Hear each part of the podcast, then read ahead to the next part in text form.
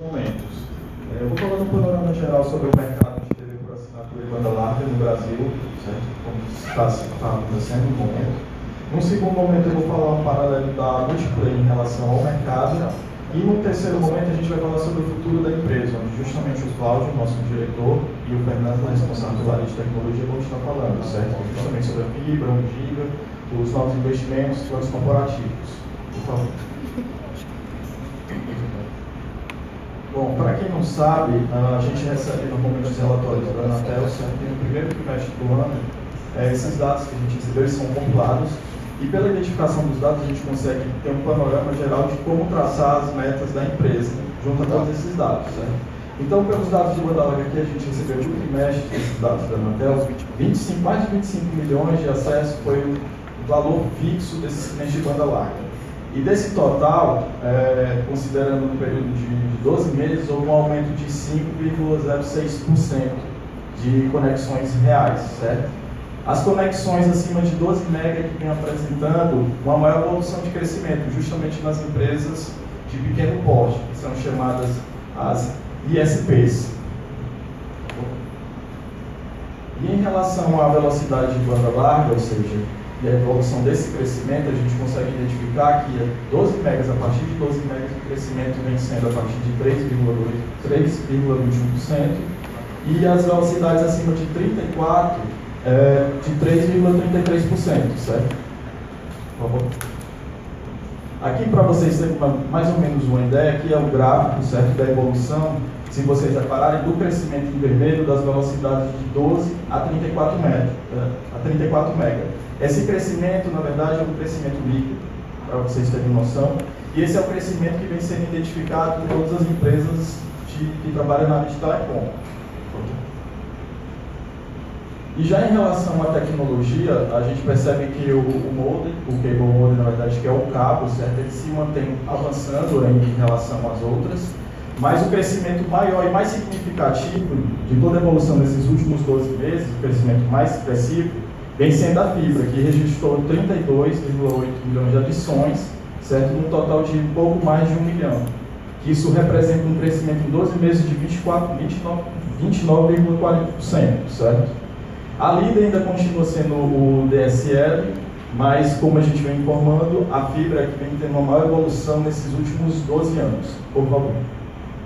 Aqui para vocês terem uma noção, é o crescimento, na verdade é o, é o share, certo, por tecnologia. Esses dados, como eu disse, são dados do primeiro trimestre que a Anatel nos passa. E pela evolução vocês percebem que desse total 52 é, DSL, 33 cabo, 8 wireless e 5% fibra. Até uns 3 anos atrás, a fibra nem entrava nesse relatório, certo? Isso já é um crescimento exponencial de 5%, de 5% em menos de 3 anos. E a fibra ela tende a evoluir justamente no mercado, por favor. E já eu entrando aqui um pouco mais sobre a questão da, da TV por assinatura, uh, para quem não sabe, a gente está passando por um momento de transformação, certo? O mercado de TV por assinatura, nesse, praticamente nesse último ano, ele houve uma perda de quase um milhão de clientes, isso no, no, no mercado geral brasileiro, certo? Mas a, a gente diz que o a TV por assinatura está passando por um momento de evolução. Esse total, desde somente no início de 2014, é que, que o crescimento estava abaixo de 19 milhões de clientes, certo? De assinantes, de acesso. Mas a gente vem percebendo que dessa evolução, o cabo e a fibra, o FTTH, é que vem puxando o crescimento, porque o que é que acontece? O, os clientes de classe C, é que vem representando a maior queda devido à crise econômica do país. A gente sabe que a gente está passando por um momento delicado, certo? Então, boa parte dessa queda de evolução é em decorrência do satélite, que é o BTH. Mas a gente vem percebendo pelas pesquisas e pelos relatórios que o crescimento de base, de a cabo e FTTH vem criando uma evolução dentro mesmo desse baixo crescimento, certo? Uh, o cabo e o FTTH fecharam no primeiro trimestre uma base de mais de 7 milhões, um total de 179 mil assinantes, ampliando a base em 227 mil, certo? E em participação isso significa mais de 41%. A boa notícia que a gente até fala em relação dentro desse momento é que o ritmo de cancelamentos vem diminuindo. A gente já soube até notícia por parte da própria Anatel que o mês de maio significa que já vai ter uma evolução de crescimento de um pouco mais de 100, 100 mil assinantes, certo? E que no primeiro trimestre eh, a queda foi de 0,3, sendo que em fevereiro o, o percentual foi um pouco menor, de 0,2. A gente está falando que o pior momento para as operadoras de TV por assinatura foi em novembro do ano passado, justamente no período do boom da, da, questão da economia, certo? Por favor. É, como eu disse, isso daqui foi, eu estou falando um pouco mais sobre o momento do mercado, certo? De uma maneira geral, para que vocês possam ter um entendimento do que a gente vai falar aqui sobre a empresa, de como é que ela está dentro do mercado. Para quem não sabe, a Multiplay, ela já é uma empresa que tem 20 anos, há 3 anos ela evoluiu a marca para o nome Multiplay, certo? E dentro dessa representação de altas velocidades, para quem não sabe, a nossa base de clientes, mais de 80% delas, são de clientes de alta velocidade, ou seja, de 12 até 50 megas. E a partir de junho, para quem não sabe, a gente já iniciou o nosso projeto de fibra, certo? Como o próximo nosso presidente falou, que a gente inicialmente iniciou no bairro do José Walter, mas a pretensão é que na região do Meireles, num quadrilátero, a área do bairro do Meireles, a gente vai lançar a oferta de 1 GB também. Que, ou seja, o cliente ele vai ter 1 GB de download, que significa 100 vezes 100 MB, ou 10 vezes 100 MB, e de upload 200. Ou seja, a gente acha isso daí fora do real, entendeu? Nesse sentido. Por favor, pode passar. E em relação à TV por assinatura, é, como o nosso próprio presidente falou também, de acordo com os dados da Anatel, a gente é a segunda operadora em questão de avaliação da, da parte de, de, de, atendimento, certo? Que tem os melhores índices no quesito Brasil. Ou seja, a Multiplayer obteve índice de atendimento acima de 90%, melhorando os percentuais alcançados em 2014. E esses dados são dados que são gerados pelo próprio Anatel, certo? Ou seja, a gente tem que preencher 12 indicadores de qualidade, que são exigências da Agência Nacional de Telecomunicação. A média das operadoras nos últimos dois anos é de 83%. Certo? E em relação a, a, aos nossos canais, para quem não sabe, a gente também tem canais em alta definição, canais em HD, e a gente é uma das líderes do mercado. A gente, para quem não sabe, foi feita uma pesquisa na Universo da TV e Você Faz TV, e foi identificado que a Multiplayer é a líder no mercado brasileiro, ou seja, a gente tem 90 canais em HD, a gente supera as grandes concorrentes. Para quem não sabe, a gente tem 90 e a pretensão é a gente entrar com mais canais nos próximos meses, certo?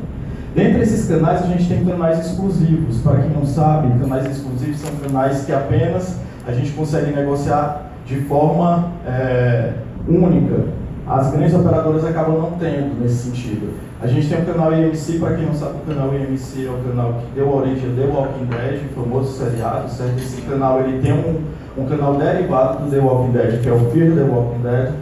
A gente também tem o Food Network, que é um canal exclusivamente americano de culinária, gastronomia, lifestyle.